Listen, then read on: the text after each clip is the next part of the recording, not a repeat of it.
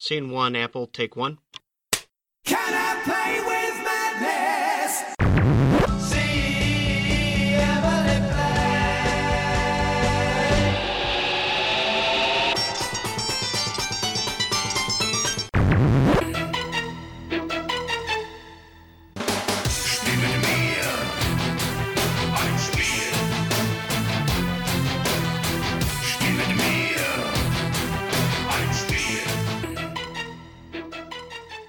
Salut à toutes et tous, c'est la rentrée. Et les élèves, les professeurs vont reprendre leur petit cartable trop lourd, ployés sous des programmes qu'ils sont aussi, sans être bien certains de l'utilité réelle de ce qu'ils vont apprendre ou enseigner dans la France de la start-up.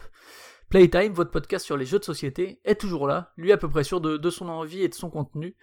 Ces élèves dont je parlais plus tôt, ils vont devoir s'organiser un peu matériellement pour éviter de se ruiner le dos dès leur plus jeune âge. Alors soit des casiers hein, dans les collèges, soit éventuellement oublier volontairement quelques affaires facultatives, quelques livres des, matières qu'on n'aime pas trop. Chacun aura sa technique. Et peut-être que les enfants de joueurs vont demander à, maman ou papa des, des inserts, comme ceux qui habitent leur boîte. Alors des inserts faits main, faits de carton plume, de carton mousse, mais peut-être les, parents un peu moins bricoleurs, ils vont choisir du tout prêt, par exemple chez GoZoZone, pour les conseiller sur le meilleur matériel pour le cartable de leurs enfants. Je reçois donc Fabien qui, commence sans doute lui aussi à se poser ces questions. Salut Fabien. Salut.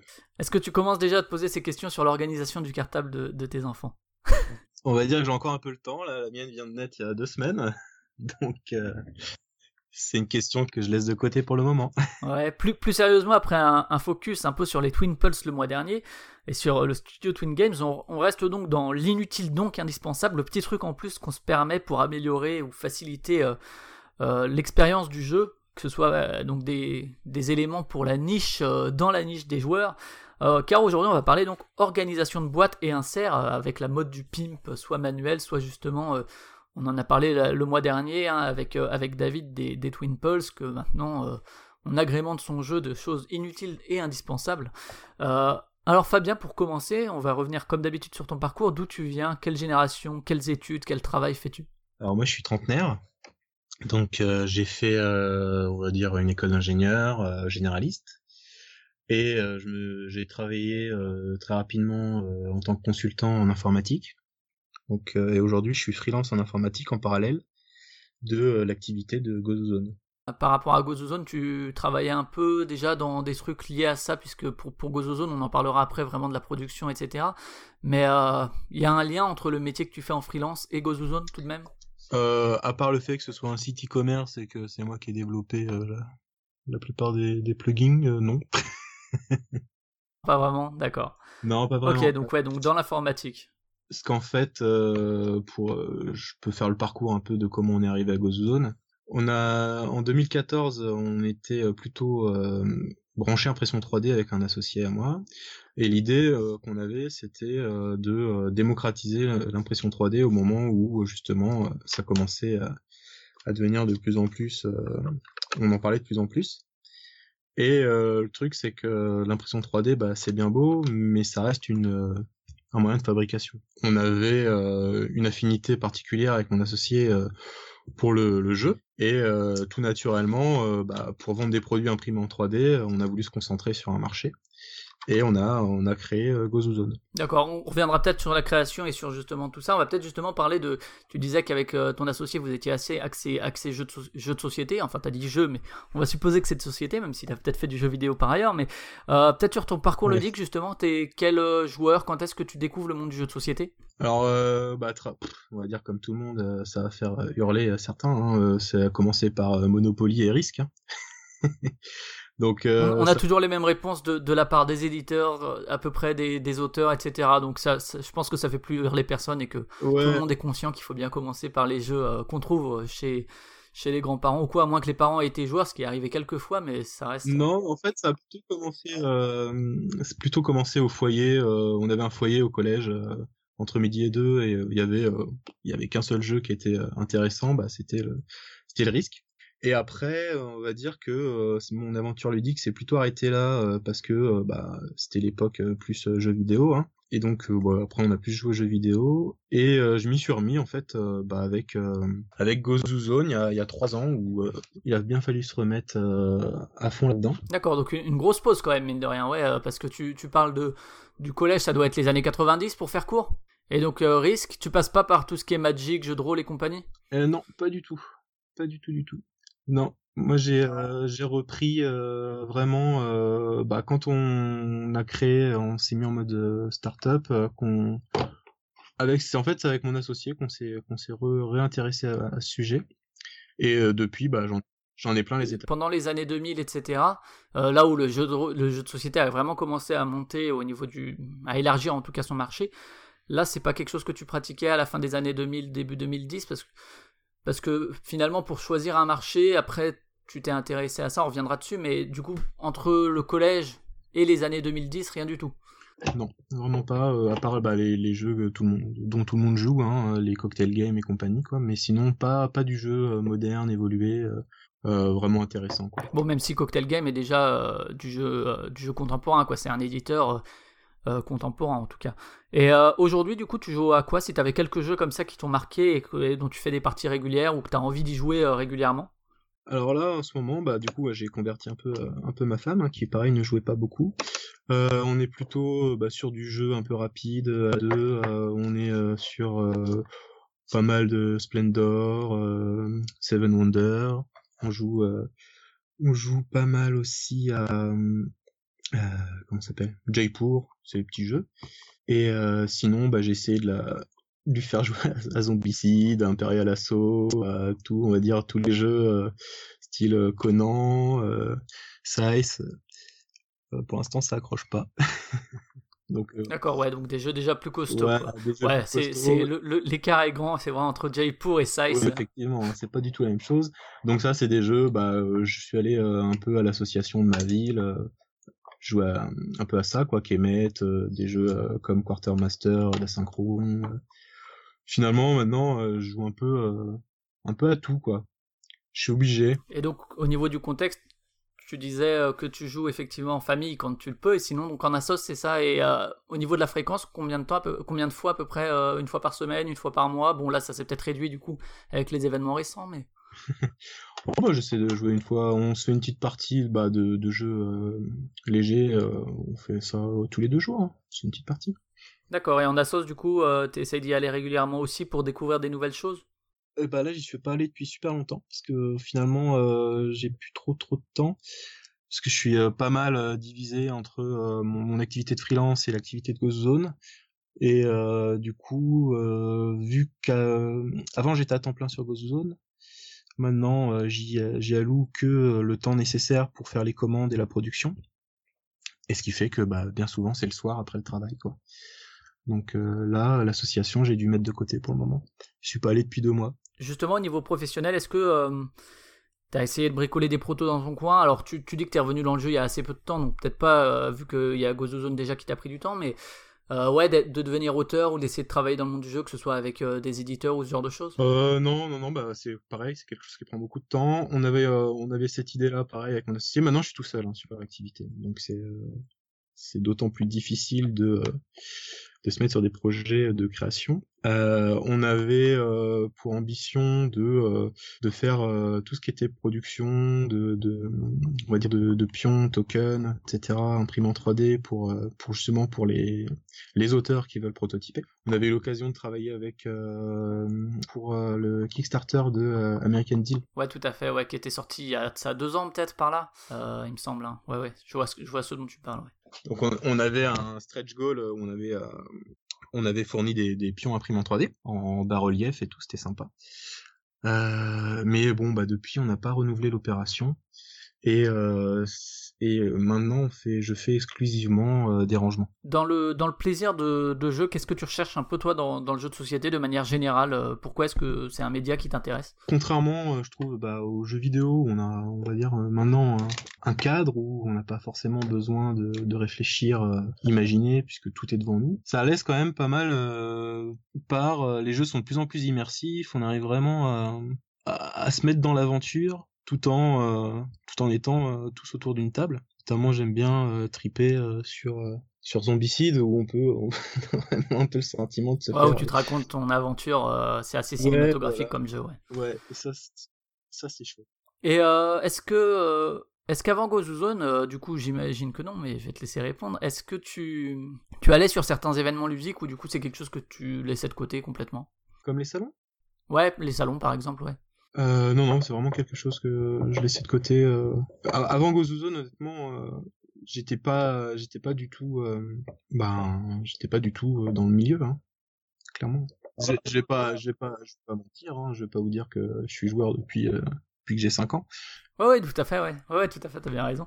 Et, euh, et du coup, c'est intéressant de voir comment euh, aujourd'hui, finalement, des, certaines entreprises se lancent en parallèle au monde du jeu, alors que c'était pas, même si tu connaissais un peu le monde du jeu de société, t'étais pas forcément un, gros joueur, comme euh, ça pouvait être ceux qui lançaient les maisons d'édition dans les années 2000.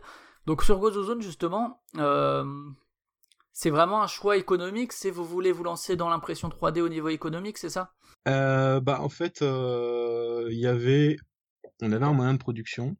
On peut faire un peu tout ce qu'on veut, sauf que euh, les plateformes de, vente d'objets en impression 3D, c'était un peu l'idée euh, originale de, la société. La boîte s'appelle Voskin. Vozone, c'est une marque. Euh, la volonté de, de Voskin, euh, bah, c'était de, faire de la production imprimée en 3D et de permettre aux gens de, un peu à la manière d'un Vistaprint, de nous envoyer leurs fichiers et l'imprimer. Bon, ça, on- l'ambition a été réduite, on n'en est pas arrivé jusque-là. Et euh, au final, on s'est retrouvé avec nos machines et euh, fallait bien euh, les, faire tourner. Et, euh, et naturellement, euh, mon associé de l'époque, lui, avait une idée de proto de, jeu, etc. Et c'était naturel qu'on ait qu'on soit arrivé là-dessus. Et on avait plus d'affinité dans, ce milieu-là. Et honnêtement, il y avait vraiment des choses à faire. a- c'est vrai que ça a changé le marché de, de l'impression 3D. Il y a un moment où c'était vu un peu comme euh, bah, un peu comme la réalité virtuelle quelque part, même si ça a peut-être plus de débouchés que la réalité virtuelle actuellement. Mais il y a un moment où euh, on s'est dit euh, ouais, ça va s'embarquer dans l'économie à fond, dans le jeu de société entre autres. Il y a eu il y a 3-4 ans peut-être où euh, on a commencé à dire ça va se démocratiser, etc. Ce qui n'a pas forcément été le cas finalement. Hein, dont on parlait de Dominique Breton qui lui aussi travaille euh, pas mal euh, à ce niveau-là. Et c'est à ce moment-là que tu vois que l'impression 3D commence à se démocratiser, mais pas suffisamment pour les particuliers. Et donc, il va peut-être y avoir un appel de la part des joueurs, de la part des éditeurs, éventuellement de la part de plusieurs milieux, dont le jeu de société, pour finalement faire appel à des gens qui maîtrisent les techniques de l'impression 3D. Peut-être. Euh, c'est un peu ça l'idée. Bah l'idée c'était euh, déjà ouais c'était de montrer ce qu'on pouvait faire en impression 3D parce que c'est un moyen de production. Après euh, ce qu'on ce que je fais en impression 3D euh, on peut le faire d'autres manières. Il y a plein de pour citer Broken euh, etc qui font des inserts en découpe laser. C'est vrai que euh, on est arrivé sur un marché avec une techno souple mais peu productive. Et J'ai l'impression qu'aujourd'hui c'est un peu retombé ça justement, le qu'on en parle moins en tout cas qu'il y a deux ans par exemple. On en parle moins, mais ça c'est c'est le cycle classique de toute innovation. Il y a un moment où euh, on, on arrive à un, on dire, un pic des, des attentes, où euh, tout le monde en parle, et après euh, bah, ça, ça redescend, ça redescend avant de devenir mature. Donc là on est un peu dans le creux. Et donc là, act- actuellement, l'impression 3D, toi de ton point de vue, tu as l'impression que ça s'est installé comme euh, mouvement de fond, même si euh, effectivement les médias, les communautés en parlent moins parce que c'est moins nouveau, tu as l'impression quand même que ça a réussi à survivre à la hype un petit peu, même si ça a redescendu un peu forcément, mais tu as l'impression que ça s'est installé petit à petit. Ouais, ça commence à s'installer. En tout cas, moi, je vois bien que euh, Ghost Zone, là, c'est, on, c'est existe depuis 2015. Et euh, à l'époque, euh, bah, on paraissait un petit peu euh, pour des, on passait un petit peu pour des uluberlus avec ça. Les ultra geeks, je pense, ouais, peut-être euh, des, des trucs Ouais, très niches, ah, quoi. Et puis, au final, euh, moi, je suis pas mal les groupes sur Facebook, euh, communauté des ludistes francophones, etc. Et euh, je vois que, je sais pas si c'est Ghost Zone qui a inspiré ou, ou pas, mais il y a de plus en plus de, euh, de particuliers qui s'y mettent. Ouais, bah, c'est, un truc qui est allé en, en parallèle, j'ai l'impression. Moi, pour, pour suivre, euh, à l'époque, je suivais sur Trick Track sur le forum, euh, la, je sais plus comment, c'était Pimp My Game, voilà, à l'époque, euh, où c'était encore l'ancien forum. Et euh, ça doit être, euh, ouais, 2012-2013, et c'est, je dirais, dans ces eaux-là que ça a commencé, que les joueurs ont commencé à pimper euh, leur jeu, alors que ce soit euh, par l'ajout de figurines ou les Twin Pulse, on en parlait, même si ça c'est un peu plus tard, mais surtout le, le côté rangement de boîte avec du carton plume, des petits clous, des machins, des trucs où ça commençait vraiment à émerger. Et, euh, et c'est que plus tard finalement qu'on a vu des entreprises s'emparer de, de cette évolution du marché. Alors ça restait une niche hein, qui s'occupait de ça parce que ça demande pas des compétences de fou pour l'avoir fait aussi euh, et n'être que moyennement bricoleur honnêtement c'est c'est faisable avec un bout de carton plume et puis euh, un cutter et puis une planche à découper mais euh, ça peut paraître inaccessible et j'ai l'impression que à ce moment-là sont nées des entreprises qui ont proposé ces solutions clés en main. Alors on, parle, on parlera spécialement de GoZoZone après, mais j'ai l'impression que c'est à ce moment-là que justement, euh, avec cette évolution du marché, euh, il y a des entreprises qui ont commencé à naître dans cette spécialisation-là de l'organisation de boîte. Ah oui, c'est- vrai que c'est. Et puis, on dit euh, tout ce qui est euh, inutile est parfaitement indispensable, mais au final, on se rend compte que c'est pas si inutile que ça. Ça répond quand même à un besoin. Et euh, ça répond quand même au besoin d'organiser. Moi, je vois là, la plupart des jeux, il n'y a plus de thermoformage ou thermoformage qui est clairement pas adapté. Ouais, il y a- il y, a quelques contre-exemples. Hein. Par euh, exemple, actuellement, Diceforge qui est très bien fait, ou Quadropolis euh, qui était sorti, euh, qui sont, qui sont des, des références dans le thermoformage. Moi, personnellement, je les garde quasiment jamais. hein. C'est vrai que je les balance et je mets tout dans des sachets plastiques, en tout cas, sauf quand il y a des Oui, figurines. voilà. Mais, mais sinon, ouais, je. Mais bon, on compte quand même les jeux sur les. Moi, un con, euh, vraiment un bon thermoformage, bien adapté, bien pensé, on les compte sur les doigts de la main. Vu euh, le nombre de Et où tout ne tombe pas quand on range la boîte aussi. Ouais, où tout ne tombe pas. Et même, euh, on a quand même une tendance où les gens sleeve en mettent beaucoup sous pochette les, les cartes. Et après, à partir de là, le thermoformage est plus adapté. Bon, c'est souvent comme ça. Tout à fait, et, ouais. et, on- Ouais, ouais, c'est souvent le cas. ouais. et, et pareil, on a, euh, comment dire, euh, bah, tous les jeux Fantasy Flight Game, où c'est des jeux à extension, extension, extension. Il y a un moment, où, bah, c'est quand même pas mal d'avoir des extensions dans la boîte de base. Et donc, euh, du coup, Ouais, parce que ça prend de la place. voilà.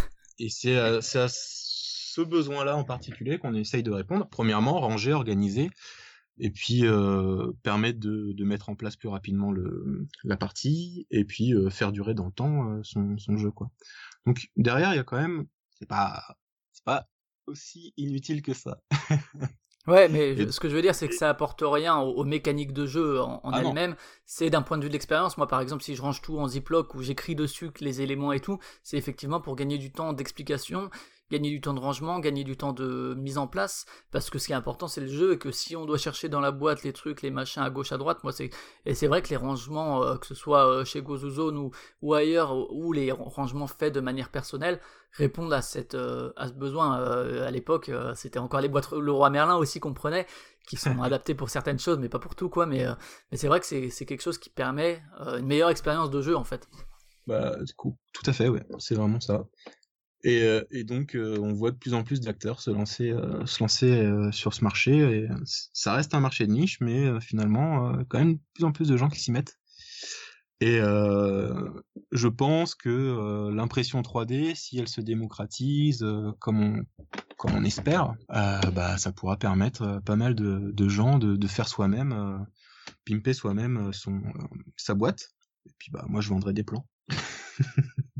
Ju- justement tu ce qui est un peu amusant c'est que tu dis que t'étais pas joueur et du coup comment est-ce que tu te rends compte ou avec ton associé comment vous vous rendez compte qu'il y a ce ce marché là possible en fait dans le jeu de société et que finalement ça peut être pertinent de développer ce genre d'entreprise? Bah c'est beaucoup en discutant. Et puis on s'est mis à jouer. Hein. Et il euh, y a que comme ça qu'on comprend hein, le, besoin. Et euh, c'est vraiment en discutant. On avait rencontré, euh, moi moi j'étais pas encore là, mais on, mon associé avait rencontré euh, quelqu'un de chez Yellow qui nous avait dit qu'il y avait vraiment un truc à faire sur les rangements. À l'époque, on avait euh, l'impression 3D. On pouvait pas faire de rangement parce qu'on était, nos machines nous permettaient pas. Donc, euh, mais on avait gardé ça dans un coin de notre tête.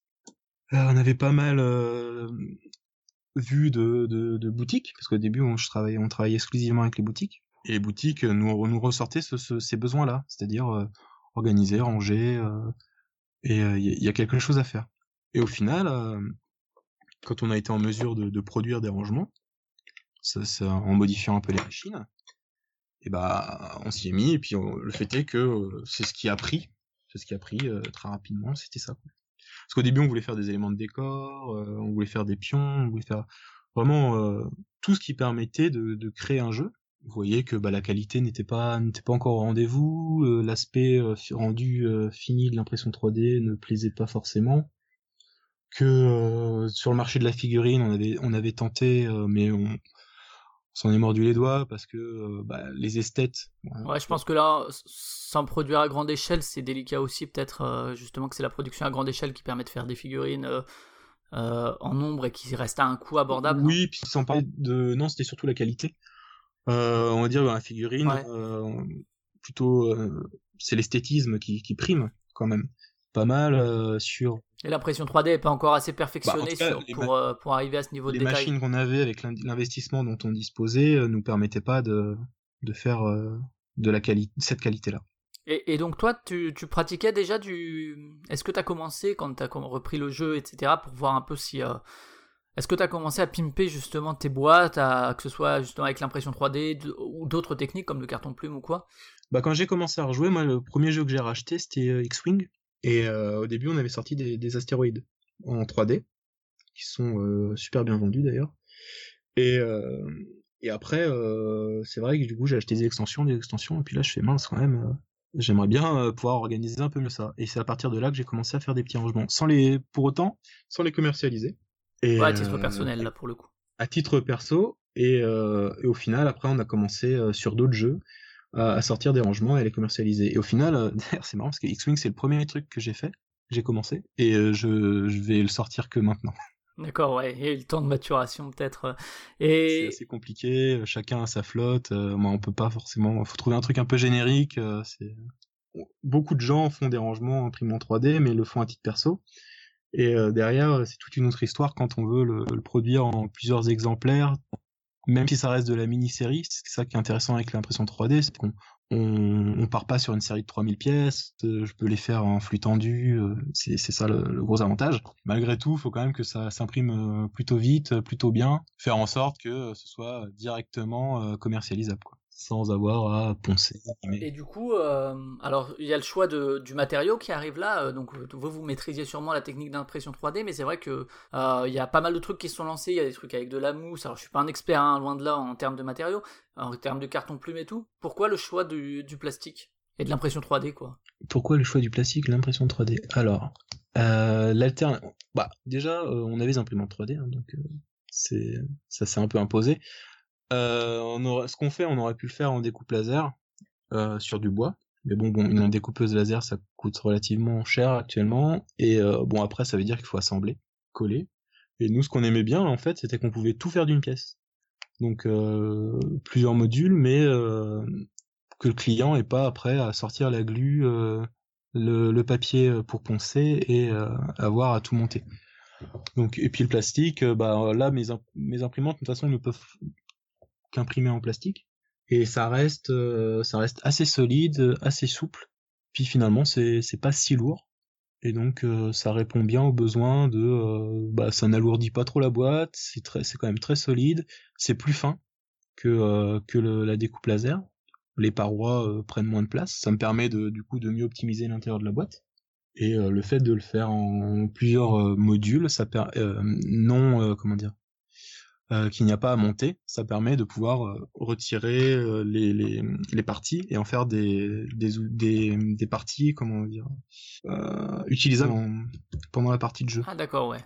On peut, je sais pas par exemple, j'ai un réservoir à token, je peux le sortir de ma boîte, de mon, de ma boîte et l'utiliser sur la table pour, pendant que je joue. Ouais, ouais. Pour prendre les ressources dedans plutôt que de les prendre dans la boîte ou de ressortir les, les ressources de la boîte euh, et les mettre à côté du plateau, etc. Ok, ouais, Voilà. c'est. Ce qu'on peut pas forcément faire avec les inserts en mousse. Tout à fait. Par exemple, sur les foam trays là euh, qu'on a vu euh, ré- régulièrement pour pas mal de jeux, bah euh, c'est vraiment pour ranger dans la boîte. Par contre, c'est moins pour euh, sortir de la boîte et pour euh, que ce soit organisé finalement en dehors de la boîte aussi, quoi. Voilà. Donc après, il y a des avantages et des inconvénients. C'est vrai que la mousse, bah, c'est un peu supérieur pour tout ce qui est figurine, je trouve. En tout cas, c'est mon avis personnel. Parce que, bon, bah, ça protège mieux, c'est, euh, plus, euh, ça bouge moins, on va dire. Euh, là, moi, je fais des casiers, il faut, forcément des fois rajouter un couvercle, ou il faut, faire en sorte de bien les caler. Ou quitte à rajouter un peu de, mousse dans les, dans les casiers imprimés en 3D, pour bien caler tout ça. Mais après, voilà, ce qu'il y a, nous, c'est quand même, on peut utiliser en partie, quoi. C'est vrai que ce qu'on voit le plus, alors il y a, il y a effectivement l'impression 3D de GozoZone, il y a le- le- les foam trays dont tu parles qui sont, euh, je pense, en termes de coût un peu en dessous aussi, en termes de production et d'achat pour le client, et il y a les box organizers là en bois euh, qu'on voit aussi qui, eux, j'ai l'impression, sont encore plus chers pour le coup. Vous vous situez un peu entre les deux au niveau du prix, quoi. Un petit peu, même si euh, il y a hum, en bois là, on commence à voir des. J'ai vu dernièrement des Ukrainiens qui s'y mettaient et eux, ils, ils pètent Ouais. bien les prix. Ouais, bon, alors après, à savoir à quel point est-ce qu'ils arrivent à. Même sur notre niche, on a de la concurrence euh, des pays euh, où la production coûte moins cher. Parce que prenons par exemple pour Size, alors je sais pas si vous, vous le faites, mais euh, là j'ai trouvé sur Size, le, en foam tray, c'est euh, 18 euros. Et en box organizer en bois, euh, chez Philibert, hein, tout ça, euh, c'est euh, c'est le prix du jeu, quoi. C'est 60 euros, donc ça double presque le prix du jeu.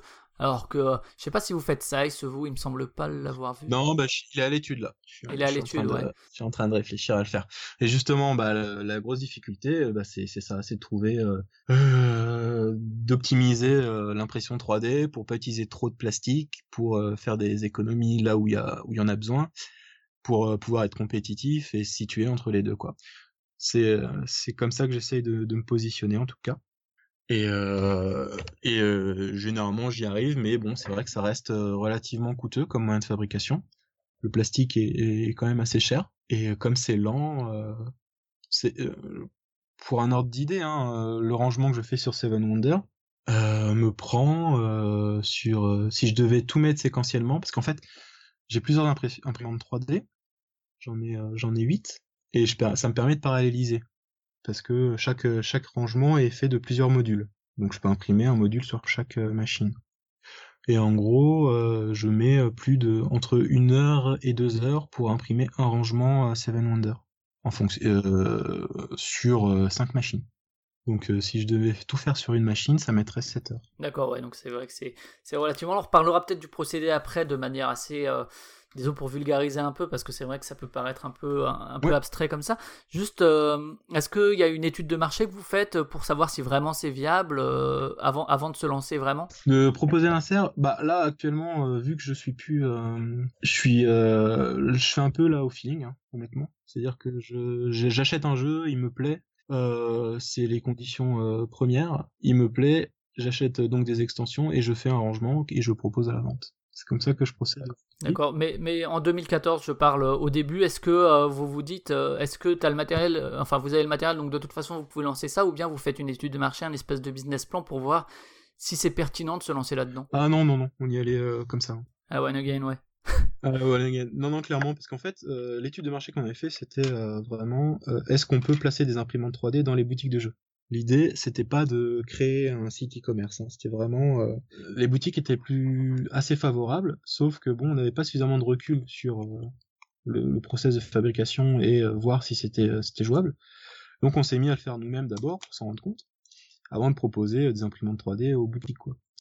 Et on s'est aperçu qu'en fait, si on voulait qu'une boutique tire un revenu de, ça, il fallait euh, investir toute l'arrière-boutique avec euh, 4 ou 5 machines minimum et euh, avoir des compétences et euh, se, lancer là-dedans. Quoi.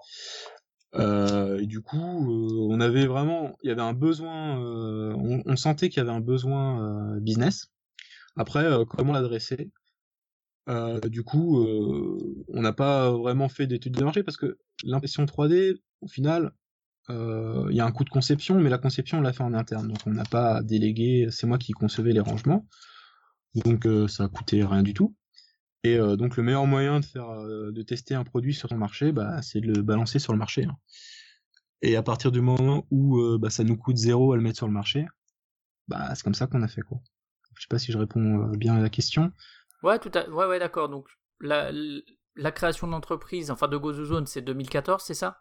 Qui est euh, donc euh, pas qui est une marque 2015. hein, qui est 2015 qui est une marque en fait de, de l'entreprise de manière plus générale au niveau de l'investissement en fait tu dis L'entreprise 2014. d'accord au niveau de l'investissement tu dis vous êtes deux et en fait en termes matériels vous disposiez déjà de des imprimantes 3D c'est ça? Euh, on avait fait un, un emprunt. un emprunt quand même ok justement pour les pour les imprimantes 3D ce- cet emprunt là c'était vraiment pour le matériel quoi? Pour les imprimantes. et donc c'est un investissement donc financier évidemment, un investissement en temps aussi parce que tu dis effectivement euh, comme c'est moi qui fais les plans, qui fait qui lance la production etc. C'est ça coûte rien mais mine de rien ça coûte quand même quelque chose. Enfin qu'on qu'on le veuille ou non c'est c'est du Oui. temps de main d'œuvre quelque part. Est-ce que euh, dès le début il y a cette envie d'en vivre, euh, de de réussir à vivre juste de de- d'inserts pour les jeux de société? Euh, au début, on voulait pas faire que ça. Non, c'est sûr. Comme je disais, c'était euh, vraiment, on voulait faire en sorte de, de, de placer des, des imprimantes dans les boutiques de jeux pour que elles fassent la production et faire quelque chose de décentralisé et que chacun puisse euh, produire. Et nous, on aurait euh, conçu les rangements, étudié euh, et fourni les, les plans et, et fourni le système.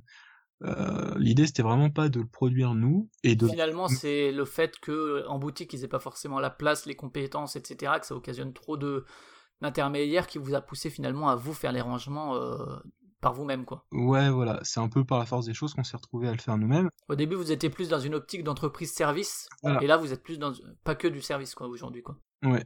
Et, euh, et mais j'ai jamais rejeté l'idée de la boutique. C'est juste que c'est, je trouvais que la techno était pas encore. Le fait de le faire nous-mêmes, ça nous a rendu, on s'est rendu compte de plein de plein de problèmes opérationnels.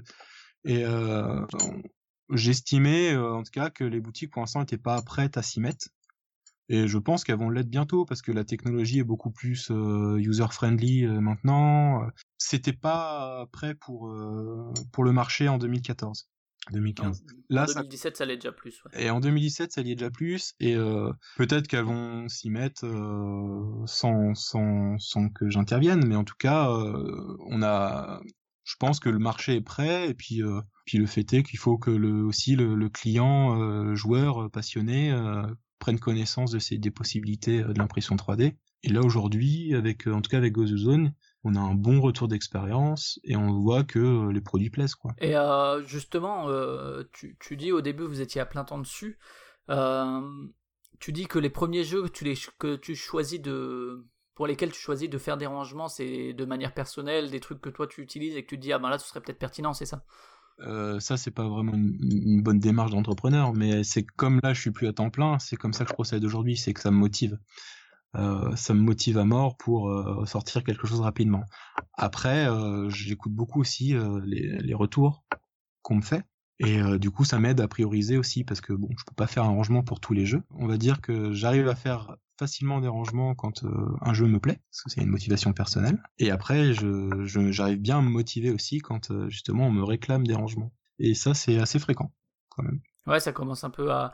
Et justement, au niveau du terrain, de choisir un peu les. Au début, comme ça, de, de se dire, bon, bah finalement, on va le produire, etc. Est-ce que tu, tu contactes des professionnels Alors, tu as parlé des boutiques, est-ce que tu contactes aussi des éditeurs, des gens peut-être qui faisaient d'autres rangements euh, par ailleurs, ou bien tu te lances sans, sans contacter toutes ces personnes-là? Euh, non, non, pour l'instant, je, je contacte pas grand monde. Aujourd'hui, euh, comment dire, euh, vu que je fais de la revente maintenant aussi de jeux, j'ai accès aux newsletters, etc. Ça me permet de savoir les extensions qui vont sortir. Est-ce qu'il va être pertinent de sortir un rangement sur tel jeu maintenant Donc j'ai pas forcément. Et puis des fois, oui, je demande des informations. euh, mon commercial, euh, par exemple chez Asmodée, je- est-ce que euh, est-ce que il va sortir quelque chose euh, prochainement sur tel jeu? C'est que c'est comme ça en fait que je récupère de l'information. Mais je À la base, non, quoi. Enfin, c'est quand tu te dis, euh, on va faire des rangements, etc., t'es pas là à contacter les éditeurs. Oui, euh, est-ce que vous pouvez m'envoyer les dimensions de trucs, ou les, ou les distributeurs? Oui, est-ce que. non D'accord, ok. non non. C'est plus personnel, quoi. on achetait le jeu, on y jouait, on voyait si ça nous plaisait, et puis on sortait un rangement dessus. Et euh, tu dis aujourd'hui, donc t'es à mi-temps dessus, alors qu'avant t'étais à plein temps, c'est ça? Oui. C'est que ça, ça dégageait, pour le moment, en tout cas, pas, pas suffisamment de revenus pour, euh, pour rester dessus à, à fond, quoi, Oui c'est ça. j'imagine. C'est quelque chose qui est euh, qui, qui tourne aujourd'hui euh, et qui est rentable avec le temps que j'y passe. Mais effectivement, je peux pas y passer plus de temps aujourd'hui pour des raisons personnelles. Et puis finalement, je me retrouve aujourd'hui tout seul. C'est un peu plus compliqué pour euh, faire du volume et faire en sorte que ça soit euh, une activité euh, rentable, quoi. Disons, en fait, si, ça reste rentable, mais c'est le volume dégagé pas assez important pour euh, pour en vivre. Pour en faire un emploi à plein temps, quoi. Voilà. Et justement, alors on va peut-être revenir sur la technique de production. Donc tu l'as dit, c'est de l'impression 3D que tu fais en fait. euh, c'est tu travailles dans quoi? Un atelier ou c'est directement chez toi les imprimantes 3D qu'elles sont? Ou c'est dans un local particulier? Alors j'ai un local. Euh, J'aimerais bien que ce soit chez moi. Ça me sauve que ma femme un peu moins. Et euh... euh, non, il me faudrait une. Idéalement, j'aurais bien aimé avoir un sous-sol pour pouvoir euh, produire chez moi. Là, non, j'ai un local à Montreuil que je loue. Et d'ailleurs, j'y suis actuellement là. Et donc j'ai tout mon stock, mon plastique, mes imprimantes, mes cartons. Et il y a quelques jeux pour les protos. Et alors, est-ce que tu peux nous rappeler un peu la technique de, de l'impression 3D Parce que ça, ça passe par plein de trucs, déjà de la conception. Alors, je sais pas si. Enfin, comment est-ce qu'on conçoit finalement un rangement de jeu de société en impression 3D Parce que je sais qu'il y a plein de plans à faire sur certains logiciels ou quoi, mais j'y connais absolument pas plus que ça. Donc, est-ce que tu peux nous rappeler un peu le- les différentes étapes? Ouais, pas de souci. Alors du coup, bon, dans un premier temps, euh, bon, bah, il faut le jeu, hein, c'est- logique. Donc, ce que je fais généralement, c'est j'isole chaque élément du jeu, je- j'essaye de d'organiser un petit peu à vide dans la boîte, et après, je commence à, à dessiner un petit peu euh, sur un croquis, essayer de voir euh, quel module, euh, combien de modules je pourrais faire euh, en connaissant les capacités de mes machines. Donc après, euh, je divise, je subdivise un peu la boîte pour essayer de voir euh, la taille des modules, parce qu'en fait, mes imprimantes ne me permettent pas de faire des, des pièces plus grandes que 15 D'accord. cm par 15 Ça, cm. j'imagine que ça dépend des, des imprimantes 3D. Ça dépend des imprimantes 3D, effectivement. En tout cas, les T'as miennes, t'as quoi, toi, comme modèle, peut-être Euh, Moi, moi, ça me parlera pas du tout, mais peut-être pour les curieux, c'est quoi comme modèle que tu as? C'est des printerbots. Voilà. Ceux qui D'accord. connaissent. Euh, et donc, euh, du coup, c'est, c'est pas des grosses imprimantes. Parce que l'idée, c'était d'en avoir beaucoup. Pas ch- ben, c'est pas les plus chers du marché, donc c'est bien au contraire. L'idée, c'est En, en termes de prix, moi, j'ai aucune idée du, du marché de l'imprimante 3D pour le coup, mais euh, une imprimante comme ça, ça c'est à peu près combien euh, une machine? Euh, là, celle-ci, euh, elle valait euh, 750 euros pièce. 750 euros une imprimante 3D. Celle-ci. hein. Mais euh, aujourd'hui, on a des Français qui en font, euh, qui, qui vendent à euh, combien elle coûte euh, 400 euros. On peut trouver, on peut 400 trouver euros, des imprimantes à 400 euros. Après, bon, euh, elles durent pas forcément très longtemps non plus. Ouais, voilà, après, c'est comme dans tous les marchés, j'imagine, plus, de manière générale, même s'il y a des exceptions, plus tu payes cher et plus, euh, soit plus tu peux faire en volume, euh, tu parlais de la taille tout à l'heure, euh, et là, la taille, ça peut être important, et, ou bien en, termes de, qualité, de durabilité de, l'objet, quoi, j'imagine. Mhm. Oui, parce qu'après, on, a- moi, on avait une autre imprimante. On avait commencé avec une imprimante qui valait euh, 2500 euros à l'époque. Donc c'était déjà un peu plus cher. Et Mhm. euh, au final, euh, C'était pas intéressant euh, de payer aussi cher par rapport à ce que ça produisait, par rapport à ce dont vous aviez besoin, peut-être? Voilà, exactement. Et on pouvait, euh, là j'en ai 8 qui me permettent de paralléliser. euh, je pouvais pas avoir 8 machines à 2500 euros pour paralléliser. quoi. Ouais, bien sûr. Et donc on en était à, tu, tu fais tes croquis pour voir un peu, ah ben j'ai besoin de tant de, de tant de modules, je vais mettre ça dans tel module, il faut que je prenne en compte la contrainte de la taille, etc. Donc ça c'est Voilà, les premiers le premier croquis. croquis. Et après, du coup, je fais les premières impressions euh, test. Et euh, avant de pouvoir imprimer, donc ce qu'il faut, c'est modéliser. Donc j'utilise un logiciel euh, de 3D, de CAO, qui me permet de, de modéliser donc mes, modules. Donc ça reste de la modélisation assez simple, hein, parce que c'est bon, c'est c'est assez géométrique. Donc euh, ça c'est pas très compliqué. Euh, le plus dur étant euh, C'est quoi co- comme logiciel Là aussi ça va être pour les connaisseurs parce que euh, voilà, mais, mais le logiciel que tu utilises c'est lequel du coup? Euh, ça s'appelle SolidWorks. SolidWorks, d'accord. Euh, donc j'utilise SolidWorks et ça me permet donc euh, de, de modéliser mes, euh, mes compartiments. Et une fois que c'est modélisé, on exporte ça dans un format qui s'appelle STL. C'est juste la géométrie de l'objet, parce que ça reste un, il n'y a pas de, texture, c'est pas de la modélisation, c'est pas de la modélisation 3D de jeux vidéo, ça reste que de la géométrie. Le format STL permet ça. Ça passe dans une moulinette un, logiciel qu'on appelle un slicer, slicer pour euh, trancher. Donc ça va, trancher en fait le, le modèle 3D en couches en fonction de différents paramètres euh, que je lui aurais donnés. Et, euh, et ce slicer, nous il en résulte un, fichier G-code, qui est un fichier en fait qui va être lu par les imprimantes 3D. Euh, pourquoi slicer? Parce que l'impression 3D, la technologie qu'on utilise, c'est du couche par couche. C'est-à-dire qu'il va euh, déposer une première couche, après il va redéposer une couche, et c'est comme ça qu'on va prendre de la hauteur. D'où l'aspect euh, strié de, l'impression 3D. Après, c'est vrai que c'est pas forcément évident euh, dit comme ça, mais euh, Ouais, si, je vois à peu près, ça fait des allers-retours quoi et ça ajoute couche par couche Voilà. petit à petit pour. euh, D'accord, ok. on parle de fabrication additive, c'est-à-dire qu'on ajoute, on fabrique quelque chose en ajoutant de la matière. C'est c'est toute la différence de, des moyens de fabrication euh, classiques qui sont le, dans l'usinage où on prend un bloc de métal par exemple et on va euh, le façonner en retirant des morceaux. D'accord, là on ajoute ouais, du truc. Ouais. D'accord, donc ça c'est. Tu, tu modélises en 3D, tu fais tous ces fichiers, tu définis les différentes couches avec le slicer, et après il faut imprimer. Voilà, dans le slicer. Et le et après donc euh, le slicer on a le fichier, qu'on met dans la machine.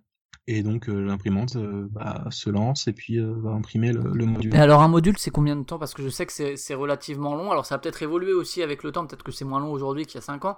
Mais euh, en moyenne, pour un module, c'est combien de temps? Tu l'as dit tout à l'heure, hein, une heure, une à deux heures, c'est ça? La durée euh, d'une impression, en moyenne, c'est euh, pour un module, ça va être en une, une demi-heure, euh, une heure et demie, quoi. On va dire c'est plutôt une fourchette là que je te donne. Euh, donc en moyenne une heure, quoi. Mais euh, c'est vraiment euh, variable. Euh, Là, mes, mes imprimantes vont pas hyper vite. Je pourrais aujourd'hui, avec des imprimantes un peu plus modernes, aller plus vite. Faudrait juste que je réinvestisse, quoi. Ouais, d'accord. Ouais. Donc ça, ça a évolué, ça aussi, au niveau des techniques. Et en termes de coût, euh, parce que tu, tu as l'imprimante 3D, donc il y a le coût d'usure, forcément, mais donc c'est du plastique, c'est... À un moment, ça, ça rebutait parce qu'il y avait aussi cette question du prix que pour euh, un élément, ça revienne cher. Euh, le, le, le plastique, euh, c'est quoi comme plastique que tu utilises et est-ce que tu l'achètes en gros Et c'est quoi en gros le cours du plastique? Parce que c'est vrai que c'est des, c'est des questions qu'on peut se poser au niveau du coût unitaire et qu'on n'a pas forcément tous les éléments. Il y a le temps de main d'œuvre, il y a le temps de, l'usure de, de la machine et puis il y a toutes les matières premières en fait. Euh, c'est quoi comme type de plastique? Alors le plastique s'appelle du... J'utilise du PLA. Mhm. C'est euh, un plastique à base d'amidon de maïs. C'est pas un dérivé du pétrole. Euh, c'est fabriqué euh, en Hollande. Donc euh, j'utilise, euh, je peux même donner la marque. Hein, j'utilise euh, du Colorfab. Colorfab, c'est une référence un peu dans le dans le dans l'impression 3D, dans le plastique. Euh, et ils font euh, des bobines de euh, de 2 kg 2. C'est grosses bobines que j'utilise. Ça se présente euh, sous forme de filament enroulé autour d'une bobine. Et donc euh, une bo- Et du coup, ça, tu le mets dans la machine, c'est ça? Voilà. Et le, le filament euh, passe dans la tête d'impression qui est chauffée à 200 degrés et qui euh, va modeler un peu tout ça. D'accord, ok, ça marche. Ouais, donc c'est vraiment des, des trucs un peu comme quand on charge dans, dans l'imprimante notre papier. Toi, c'est les grosses, bombe- bou- euh, les grosses euh, bobines de 2 kg de plastique, c'est ça? Voilà. Et donc une bobine, ça coûte euh, ça coûte une quarantaine d'euros. Après, moi, j'ai effectivement, j'achète un peu en gros, donc j'ai des j'ai des réductions. Et, et du coup, ouais, en termes de quantité de plastique pour un module, c'est combien? Parce que t'achètes ça, le... est-ce qu'il y a une rédu... enfin, est-ce qu'il y a un procédé qui fait que euh, c'est pas parce que la, le module au final fait 15 grammes que ça va être 15, 15 grammes de plastique utilisé, c'est, équivalent ou bien il y a, y a des procédés qui font que c'est pas forcément le même, euh, le même poids, même masse Si si, c'est c'est le même poids. C'est la même masse, d'accord, ok. Il y a pas de il y a pas Y a de- pas de perte, d'évaporation. quoi. Bon, ou au pire, c'est c'est minime. hein. Parce qu'en fait, euh, il y a un peu de, il y a toujours un, un petit calibrage qui est fait où on dépense un peu de plastique, mais c'est c'est anecdotique. Et après, un module, euh, bah, de toute façon, le module, tout dépend du, du, du module, mais on va dire un module d'une heure, euh, globalement, euh, va faire 60 grammes à peu près. Ok, ok. Et alors, pour revenir sur euh, justement tout ça, maintenant qu'on a fait un peu le point sur les matériaux qui étaient utilisés et comment ça fonctionne au moment de l'impression. Donc, ça, c'est le. On est toujours au module test, c'est ça? T'as fait euh, tous les trucs sur l'ordinateur, etc. euh, la- le slicer et compagnie. Et là, tu sors ton module test, tu vois si, si, ça, si ça colle? Je vois si ça colle, et en fait, j'ai un peu une démarche un peu incrémentale, c'est-à-dire que je conçois pas tout d'un coup. Je vais euh, me dire, bah, je m'attaque au token, je, je fais un module pour les ranger, je vois si ça passe, et après, ça m'inspire pour euh, continuer, quitte à revenir en arrière et euh, remodifier, etc. Et en général, t'as beaucoup de modifications à faire comme ça sur un, un premier, un premier jet ou ça, ça colle à peu près? Au début, bah, le temps que je me rôde, euh, oui, je, le, je perdais quand même pas, mal de temps. Et euh, maintenant, euh, j'arrive, euh, j'arrive à tomber juste euh, assez rapidement. ouais. Ce qui permet d'é- d'éviter de dépenser du, des impressions pour rien, quoi. Voilà. Après, je m'utilise souvent les chutes pour le prototypage ou euh, j'utilise euh, du, filament qui, euh, qui a pris un peu l'humidité ou qui est plus forcément tip top pour revendre. Parce que c'est assez sensible à l'humidité d'ailleurs. Et du coup, quand il, est un peu passé, bah, je m'en sers pour le prototypage. Donc voilà. Et du coup, je fonctionne comme ça, c'est-à-dire que c'est en imprimant, en faisant module après module, que je me rends compte si je dois faire des modifications sur le module précédent ou si je dois plutôt revoir ma copie. Et euh, comme je disais, bah là maintenant ça va, ça va un peu mieux. Maintenant, je, je fais beaucoup moins d'allers-retours. Ok, et en termes de. Justement, tu mets combien de temps à peu près pour faire un module pour un jeu Enfin, euh, pas un module, disons un, un rangement total pour le jeu, ça te prend une journée en gros Ou euh, le temps de faire les modifs, les plans, etc. Ou c'est beaucoup plus long? À concevoir? Euh, Ouais. ça- ça dépend vraiment de. Euh, Là aujourd'hui, par exemple, je mets beaucoup beaucoup de temps parce que j'intercale des phases de conception avec des phases de production. Mhm. Euh, Les machines sont pas toujours libres euh, pour faire de la conception. Mais si j'ai euh, un boulevard devant moi, euh, en deux jours, je peux faire un, je peux faire un rangement. En deux jours, un rangement, d'accord. Attends, ah, où je suis à fond quoi. Sinon, euh, sinon, ça met, ça peut mettre beaucoup de temps. Aujourd'hui, je suis très très lent à sortir des produits parce que j'ai euh, la plupart de Parce qu'il faut que tu le fasses à côté, ouais. la plupart de mon temps, c'est faire les commandes et produire quoi. C'est quelque chose que je peux pas déléguer et euh, du coup, euh, bah du coup voilà, je du coup je conçois un peu moins. On va dire que le dernier euh, rangement. Et en fait, tu peux pas, et en fait, tu peux pas produire en même temps que tu conçois, c'est ça? Si, Enfin, c'est délicat, quoi, il puisqu'il faut que je sorte des essais. machine, je sors une machine du parc de production et, et je m'en sers pour faire mon, mon prototype. C'est juste que le- finalement, euh, quand on a huit machines, on est quand même pas mal occupé à relancer les machines, à retirer les pièces euh, du plateau, euh, parce qu'elles sont pas éjectées automatiquement, donc faut, faut décoller les modules des, plateaux, redémarrer, relancer. Et euh, au final, ça interrompt souvent. En gros, tous les 10 minutes, je me lève, je modifie. Et bah, du- c'est pas évident de, de concevoir euh, quelque chose en, s'inter- en s'interrompant tous les, sûr, ouais. toutes les 10 minutes. Et donc ça, après, une fois que tu as fini, euh, que fini de, de faire le, le truc de test et que tu en es satisfait, après, tu as plus en fait qu'à, si tu veux en produire un, plus qu'à réinjecter les fichiers dans, dans l'imprimante 3D et ça te sort les modules comme il faut, quoi. Voilà. Mais c'est pas pour autant que du coup il est commercialisé. il est juste prêt, on va dire. Et euh, après, bon, bah, il y a tout le process de euh, faire la fiche produit, une petite vidéo, les, les photos qui vont bien. Et après, toute la distribution et compagnie, quoi. Enfin, il y a plein de petits, de petits éléments qui viennent après, bien sûr. ouais. Ouais, bah surtout après l'étude du prix. Des fois, je reviens aussi parce que le module est bien, mais des fois, je le sors pas parce qu'il va coûter trop cher. D'accord, tu fais attention à ça, ouais, euh, au fait que euh, il faille que ça reste dans des prix euh, qui soient. euh, Clairement, oui, parce qu'il y a des fois, je me dis ça sert à rien, je, je vais pas le vendre, et puis j'ai pas envie de vendre un truc aussi cher, euh, euh, ça me va pas quoi. Là, j'avais fait un rangement pour Arcadia Quest. Euh, j'étais super content, hein, c'était vraiment bien bien Mhm. pensé et tout. Et au final, euh, il consommait tellement de plastique que euh, je pouvais pas le vendre. euh, je pouvais pas le vendre. Aujourd'hui, il faudrait que je, re- je revoie parce que j'ai trouvé des techniques pour alléger un petit peu, pour économiser du plastique, et surtout j'ai des meilleurs prix maintenant. Peut-être que je pourrais le sortir, mais ça resterait quand même relativement cher. Quoi. Et bon, j'ai pas forcément. des fois, je préfère ne pas sortir quelque chose et rest... parce qu'il serait trop cher, mais ça, je perdrais en cohérence vis-à-vis de du segment de marché que j'ai envie de prendre. Et euh, du coup, je préfère ne, pas le vendre. J'ai plein de j'ai plein de produits où il faudrait euh, pour que ce soit parfait euh, mettre un couvercle, euh, imprimer toute une boîte. Mais bon, euh, il n'y a pas d'intérêt à imprimer une boîte en impression 3D, ça coûterait trop cher et vaut mieux trouver un contenant en carton euh, ou autre.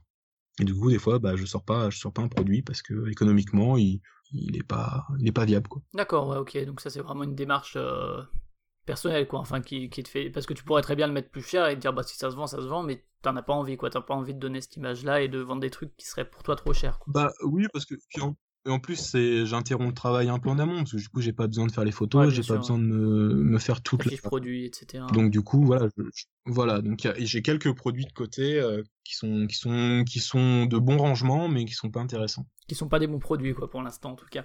Et euh, en termes de distribution justement, alors euh, on peut acheter euh, tout ça sur le site. hein, Il y, a- il y en a maintenant quand même quelques-uns des, des rangements. hein. Tu parlais de Size tout à l'heure. On parlera après peut-être du, du choix des jeux si ça a évolué ou si c'est toujours juste des jeux que toi tu as envie de, de ranger. Mais en tout cas en termes de, de distribution, donc il y a la vente sur le site. Est-ce que tu as contacté des distributeurs dans le monde du jeu de société ou ailleurs pour justement placer ça en boutique. Je sais que par exemple Philibert, bah, les foam trail ou les box organizers, ils les vendent.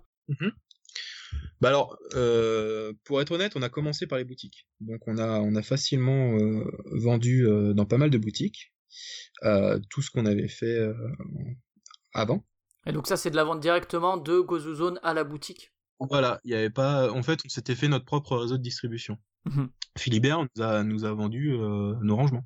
Ouais ouais tout à fait ouais. Ça me disait quelque chose aussi ouais effectivement. Et euh, sauf que bon, euh, ça, ça ne pouvait marcher qu'en étant à temps plein. Et euh, malgré tout, c'était quand même relativement des petits volumes que les boutiques nous prenaient, parce que bon bah, c'était, on connaissait pas les produits, fallait d'abord tester le marché, elle savait pas forcément si ça allait plaire aux clients, donc elle prenait pas forcément des risques. Et ça demandait quand même un gros sacrifice, la technologie n'étant pas hyper rentable d'un point de vue euh, marge. Et euh, très rapidement, euh, je me suis rendu compte que bah, c'est un marché de niche, je pouvais adresser les clients moi-même en direct, vu le volume écoulé, ça restait, euh, ça restait jouable.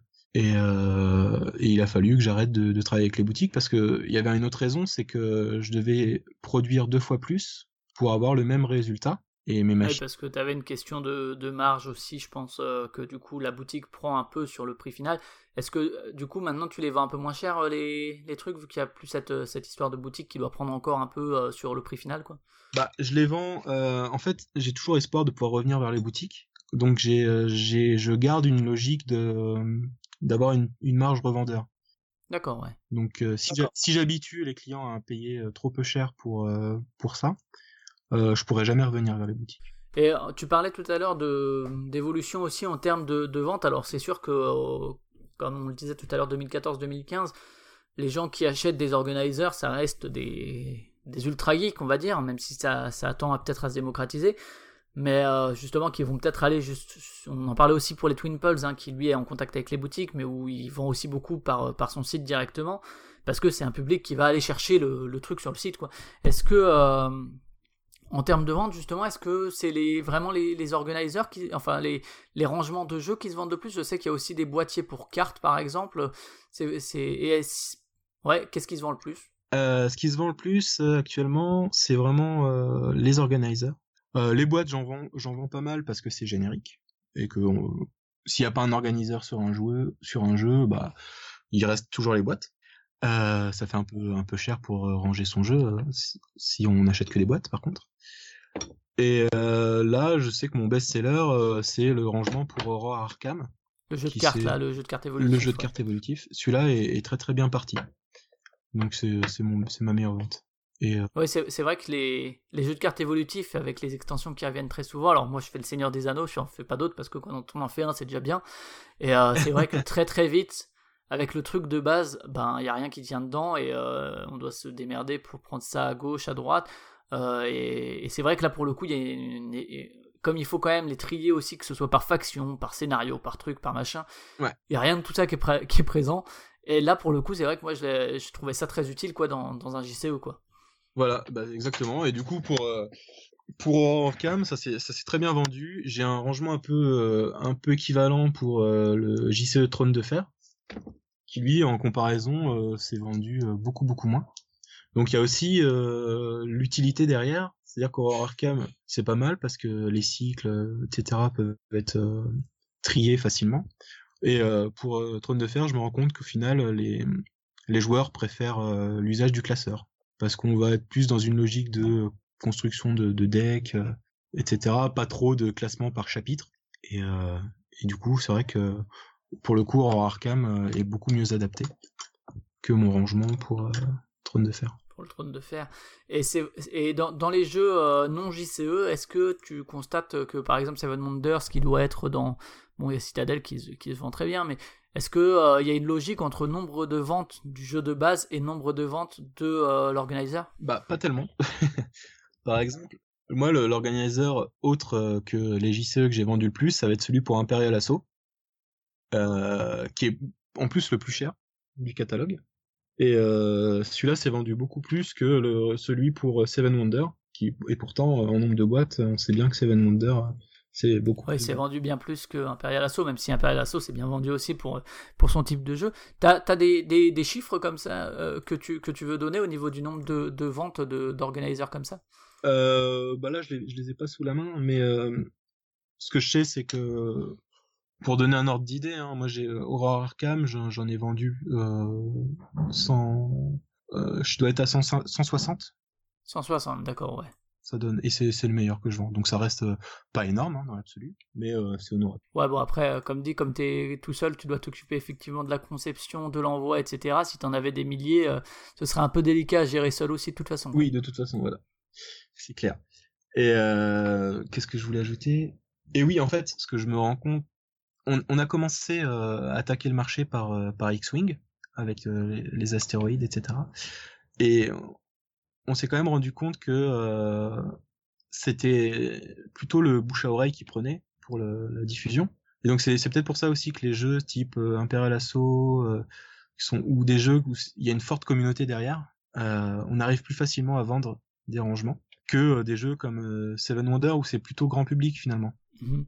Bah, J'imagine qu'il y a aussi l'effet, effectivement, tu, tu parles de bouche à oreille, je dirais de, de boîte à, à yeux, où euh, finalement tu arrives chez quelqu'un qui a des rangements, qui va te sortir, qui va organiser, et, finalement, toi qui es extérieur à ça, qui arrive, qui voit ton pote en train d'avoir ce matériel-là, où tu vas lui demander Ah, c'est pratique, où est-ce que tu as eu ça, etc. Je pense qu'il y a pas mal ce, cet effet-là aussi euh, dans, dans cette niche-là de gens qui veulent des organisers. Quoi. Voilà, clairement. Puisque je, ce que je remarque, c'est que il y a un, euh, comment dire, pour, pour ces jeux-là, il y a aussi un, autre besoin, et celui-là, j'ai un peu plus de mal à, l'adresser, c'est euh, pour les tournois. Les jeux où il y a du, tournoi aussi, c'est quand même, c'est quand même pas mal, parce que si le, produit euh, plaît, et là, il se diffuse beaucoup plus rapidement, parce qu'en tournoi, euh, suffit qu'il y ait un, joueur euh, qui, qui se trimballe avec ça, et euh, là, c'est clair que ça, ça branche direct.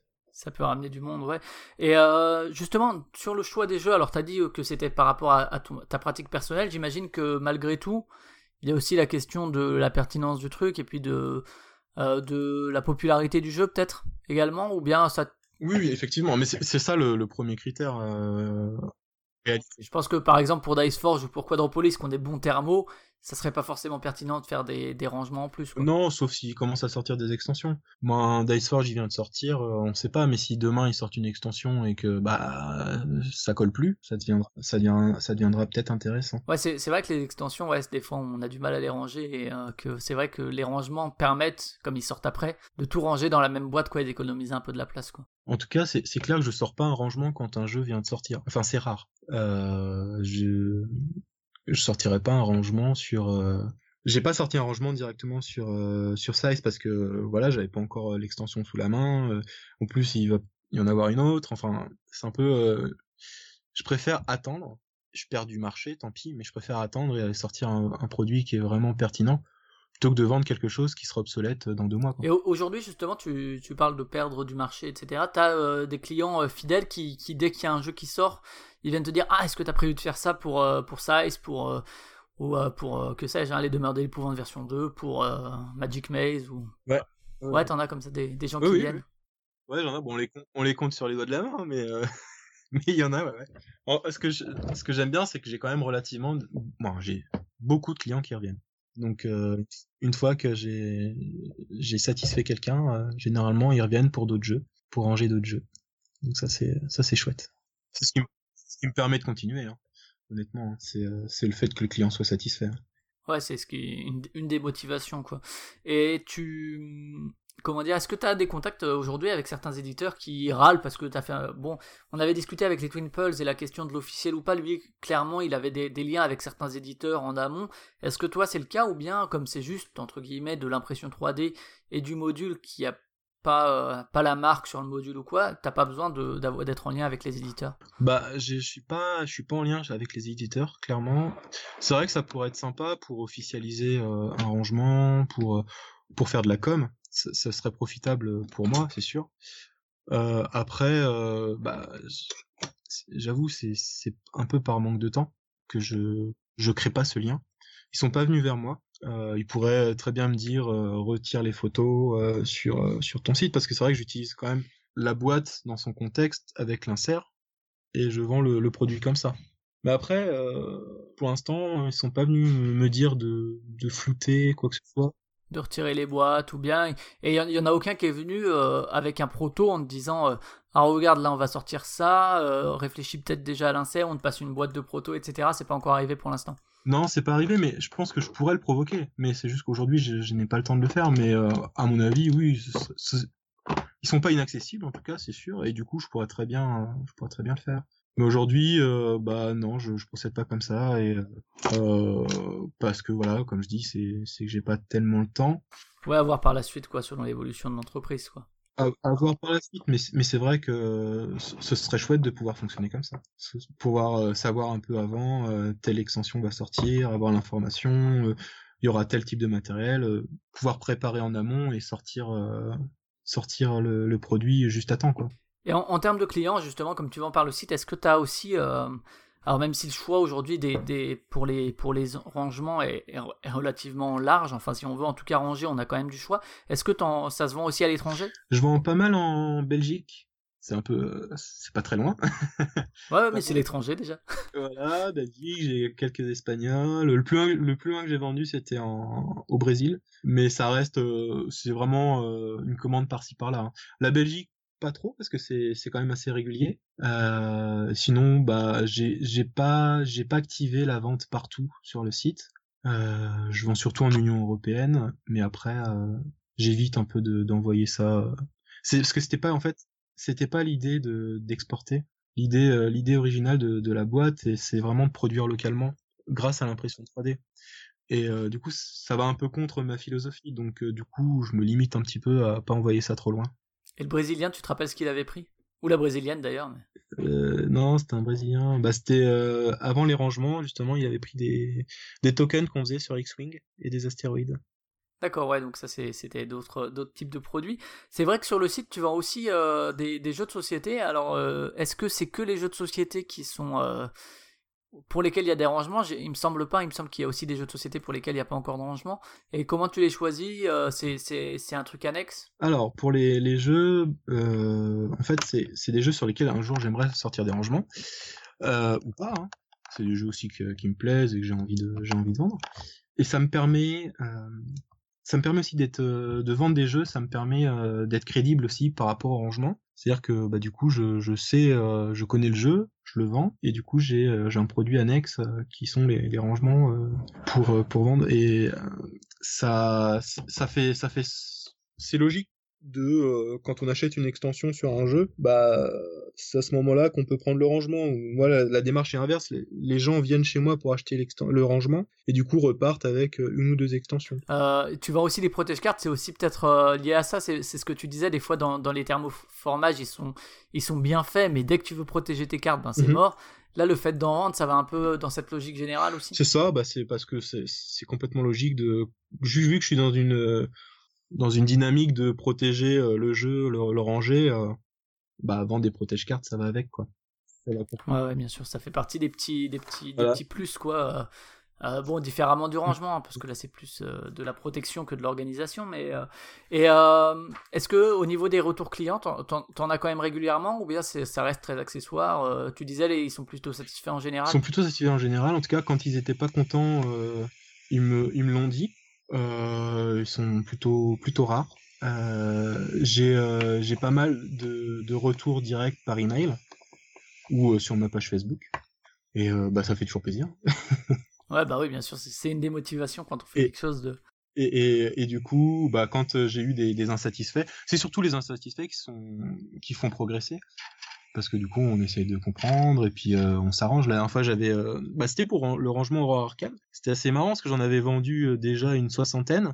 Personne n'avait rien dit. tout le monde avait dit ouais, c'est génial, c'est c'est trop cool. Et un jour, j'ai un, client qui vient me voir et qui me fait, bah, moi, je suis je suis hyper déçu. ça passe pas du tout. les, entre les compartiments, les, les cartes se baladent et tout. Et je, je comprenais pas. Et je fais ah bon, bah je comprends pas et tout. donc j'essaie de comprendre. Et euh, il s'avère qu'en fait, euh, lui ne mettait pas de pochette sur ses cartes. Et euh, effectivement, la première version du rangement Aurora Arkham était les intercalaires étaient euh, étaient assez minces et euh, ne maintenaient bien les cartes en place que quand elles étaient euh, sous pochette. D'accord, donc la plupart des gens qu'on avait achetés les avaient slivés, ça veut dire. Et voilà, donc en déduction, c'est que la plupart, et moi le premier en plus, j'avais quand je fais un proto, je, je, je ne pensais pas à désliver les cartes pour voir si ça si ça allait bien quoi. Et donc du coup, bon bah voilà, c'est le genre d'anecdotes qui font que qu'on progresse.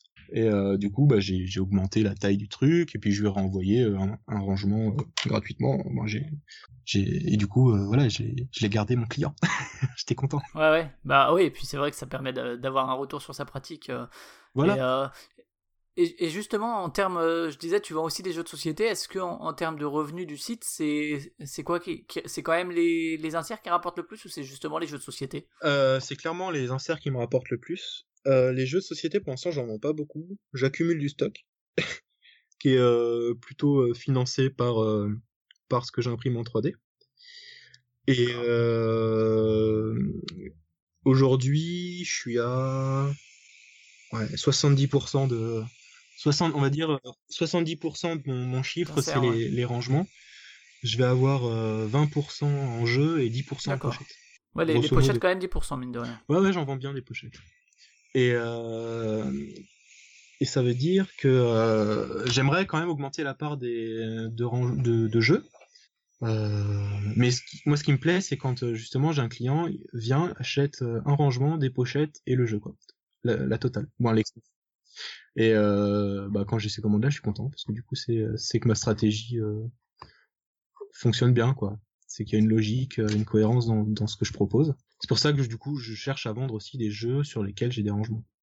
Et d'un point de vue de la communication, c'est vrai que ce que- c'est ce que j'ai dit aujourd'hui, euh, depuis quelques années en tout cas, ça s'est quand même popularisé justement le fait que ben, les, les clients sont pas forcément à avoir envie d'aller acheter leur carton plume, leur clou, leur truc, leur machin pour bricoler leur truc, euh, ce qui est un plaisir aussi, hein, moi pour l'avoir fait un peu. euh, Bon, j'ai plus le temps, mais à un moment, j'avais ce plaisir-là aussi quand même.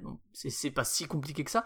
Et mine de rien, on voit que ça s'est popularisé, que ce soit les foam trays, que ce soit les organisers en bois, que ce soit GozoZone. Comment est-ce qu'on arrive finalement à, à, se placer dans ce marché qui devient finalement concurrentiel quoi pour la, petite niche de joueurs que ça intéresse quoi. Oui, il y a de plus en plus de concurrents et c'est vrai qu'il y a pas énormément de monde.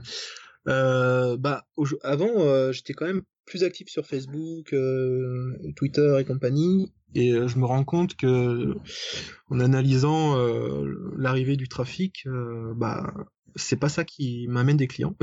ça me prenait beaucoup de temps, mais euh, finalement, c'est quand même euh, bah, Google, quoi. La recherche Google, euh, ça me rapporte le plus. Donc, c'est, je ne fais actuellement très peu de communication. Ouais, et puis parce que si ça, si ça te ramenait trop de monde au niveau du temps, tu serais peut-être aussi pris et c'est Oui, un bah peu après, la difficulté, c'est t'aurais pas, il y aurait pas assez de demandes pour en faire un emploi à plein temps, mais en même temps, il y en aurait trop pour le temps que tu as à mettre dedans quoi. Ouais, effectivement. Mais après, bon, ce serait plutôt positif. Peut-être qu'après, je pourrais euh, recruter quelqu'un ou faire travailler quelqu'un à ma place. Enfin, dire, euh, c'est toujours mieux d'avoir plus de clients. Mais euh, aujourd'hui, c'est juste que du coup, je, rationalise un peu le temps dont je dispose et euh, je me rends compte que bah, passer du temps à communiquer sur, Facebook ne m'a pas vraiment apporté de clients et au final, bien me référencer sur Google me rapporte tout seul.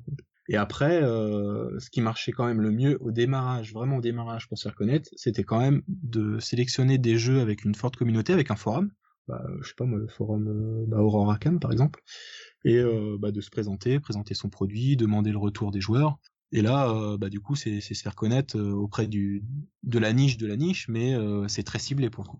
On, finira peut-être sur le, futur un petit peu, les, les trucs que tu as prévus, mais est-ce que tu as des anecdotes particulières sur certains rangements qui t'ont posé quelques difficultés plus, plus importantes que d'autres quoi Euh, difficulté de conception, de vente. Au choix, euh, des, une anecdote quoi. Bah, j'avais le rangement pour euh, Trône de Fer là que j'avais euh, j'avais conçu. J'étais assez content de ce rangement, etc. Et je m'étais inscrit à un tournoi justement pour un petit tournoi chez, chez Troll de jeu pour le présenter Mhm. et voir justement si ça peut plaire. Et, là, c'était le flop total. Et euh, moi, dans mon usage, me était bien hein, parce que disons que j'en avais pas une, un usage euh, compétitif et c'était vraiment pour ranger à la maison, euh, bien bien classer mes petites cartes, plutôt dans un usage de collectionneur, on va dire. Et euh, pour du, du vrai joueur, au final, le vrai joueur, c'est quand même celui qui dépense et qui va qui va acheter toutes les extensions, et qui va se faire plaisir. Bah, ça, non, ça, ça n'a pas pris pour ce rangement-là. Et du coup, euh, il faut vraiment euh, se projeter euh, dans tous les cas d'utilisation et se dire, euh, bah ça, c'est plutôt les, les joueurs compétitifs qui vont investir là-dedans. Là, c'est plutôt les jeux- dans un usage euh, je collectionne. euh, Là, c'est plutôt un usage euh, j'organise. Enfin, le produit peut être bien, mais euh, pas du tout correspondre euh, à ce qu'on attend de Le client quoi. les, les bah les disons les joueurs qui euh, qui vont consommer le jeu à fond. D'accord, et, et justement, peut-être euh, parler du futur. Alors, euh, est-ce qu'il y a. T'as as parlé de Size tout à l'heure, est-ce qu'il y a quelques jeux comme ça vraiment que t'as envie de. pour lesquels t'as envie de faire un organizer en particulier? Ah bah là la liste est longue hein. C'est juste que du coup, j'ai, euh, j'ai, bah, je dois sortir X-Wing, euh, différents modules, des modules pour les tokens, pour les cartes. Je vais, je vais pas vendre un- une solution complète comme j'ai, j'ai l'habitude de faire. Je vais plutôt proposer des modules avec. euh, Parce que justement, chacun a, son, a, ses- a ses- a ses Voilà. figurines particulières, quoi. Oui, voilà, exactement. Et puis, au final, ça peut aussi euh, permettre d'avoir un prix d'appel moins élevé pour que les, les gens puissent juste tester en achetant un module sans, sans vouloir forcément euh, se ruiner, entre guillemets. Donc ça, c'est c'est plutôt bien. Euh, je dois, euh, je voulais sortir des, des quelque chose pour Conan parce que j'ai euh, j'ai pas mal investi dans le jeu. Euh, j'ai euh, Rune War aussi, le jeu de figurines. Qui euh, là, euh, c'est c'est l'anarchie dans ma boîte. faut que je trouve quelque chose là. Et euh, et celui-là, il me donne vraiment des, des difficultés parce qu'il est, il est pas simple euh, à organiser. En tout cas, on a l'impression c'est pas facile. Euh, j'ai euh, tous les zombicides euh, que j'ai laissés de côté parce que justement ça ça faisait partie des des jeux où je pouvais pas sortir une solution peu chère. Je vois quand même qu'il y a des concurrents qui ont quand même sorti des choses avec des prix très élevés. Je pense malgré tout pouvoir me situer en dessous, donc je vais peut-être euh, ce que je peux faire sur sur Zombicide. Euh, après, euh, après, je dois continuer euh, les jeux qui sont déjà sortis. donc, il y a Imperial Assault. Là, j'avais sorti un rangement pour la boîte de base, et on est de plus en plus de, gens à me demander de sortir un, rangement pour pour les boîtes d'extension de luxe, comme Retour sur Hot ou, les autres. Donc, je, pense que là, pour le coup, c'est quelque chose qu'on me demande. C'est pas la première fois. J'ai 4-5 personnes là qui me qui me relancent sur le sujet. Donc, du coup, c'est c'est là-dessus que je vais travailler euh, prochainement. Et pour finir, justement, euh, sur les. Tu parlais au début euh, de, l'envie initiale, c'était de proposer aux boutiques d'avoir des imprimantes en 3D et toi de. Et de votre côté, de proposer les, plans, etc. Est-ce que c'est toujours quelque chose qui, qui est, entre guillemets, dans, dans les tuyaux, que tu aurais envie de mettre en place, justement, plus une activité de service que de production et de distribution? Ou bien tu as laissé tomber et tu restes du côté de la distribution et production? Bah, disons que pour l'instant, euh, j'ai un peu, euh, j'ai un peu laissé tomber et, je- et au final, je me rends compte que, bah, étant donné qu'il y a quand même pas mal de particuliers qui commencent à avoir des, des imprimantes euh, chez soi, je vais voir si ce serait pas peut-être directement avec eux chez soi. D'accord, et de, de vendre en fait tes compétences en termes de conception, quoi, plutôt que vraiment les produits, quoi. Voilà, bah après les plans, hein, vraiment. Ouais, Je, ça reste une question ouverte. C'est vrai que c'est quand même sympa avec les boutiques et tout parce que c'est, ils sont vraiment au cœur du, au cœur du système. Le truc c'est que bon, je les ai, euh, j'ai, je les ai pas abandonnés, mais disons que j'ai, arrêté de travailler avec elles euh, du jour au lendemain à partir du moment où, où la boîte n'était plus, euh, était à deux doigts de fermer. Euh, je me suis mis à vendre des jeux, donc euh, c'est pas parce que c'était cohérent avec, euh, avec la nouvelle stratégie. Et donc après, voilà, revenir vers eux aujourd'hui, ça risque d'être un peu compliqué aussi, quoi. D'accord. Je sais pas si tu veux rajouter quelque chose sur GozoZone qu'on aurait oublié, sur les techniques de production, sur euh, euh, diverses, euh, diverses choses, ou si on a fait à peu près le tour? Bah non, je peux juste dire qu'au final, technique de production, les, le client s'en, moque. hein. Ce qu'il veut, c'est un, Ouais, ce qu'il veut, c'est un produit qui lui permette de ranger son jeu. hein. Peu importe s'il soit imprimé en 3D, euh, découpé au laser ou en mousse. Après, c'est, euh, j'ai, jamais vendu un truc parce que c'était imprimé en 3D. C'était pas l'argument. d'accord, c'est juste parce que c'était pratique pour ranger. Voilà, parce que c'était pratique pour ranger et euh, après bon parce que c'était français et ça généralement j'ai euh, ce qui est bien avec le dans le monde du jeu c'est qu'on quand même euh, les joueurs sont sont vraiment cool quoi. Ouais, d'accord. Ah bah c'est génial. Moi moi je me je me mets dans la catégorie des joueurs maintenant hein. Mais disons que ce qui est ce qui est chouette c'est que on peut faire des erreurs, on sera pas euh... bon, en tout cas mes clients actuellement euh, ceux qui ont qui m'ont fait confiance sont euh, vraiment euh, hyper euh, constructifs avec moi. Si, si je me trompe, il n'y a pas de souci, ils me le disent. Enfin, c'est, je, je le vis pas mal, quoi. Ouais, c'est pas lapidaire, je ne viendrai plus jamais chez toi. Oui, quoi. C'est, voilà. euh, c'est, il y a une dynamique de confiance qui s'installe euh, sur le Ouais, long terme. je pense quoi. que c'est le marché qui veut ça aussi, quoi. Mhm. Ouais, ouais, bien sûr. ouais. Ok, bon, bah, on, va, on va boucler là-dessus, on va passer aux questions culturelles.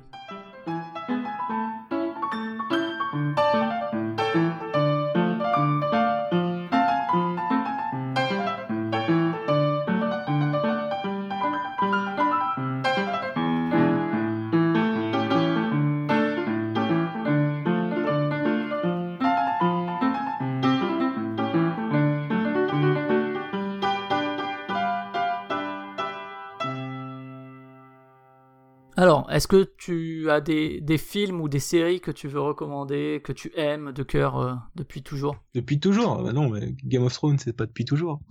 mais... Ouais, ou de, de- depuis un certain temps, disons. Donc Game of Thrones, Ah oui, là, je suis à fond.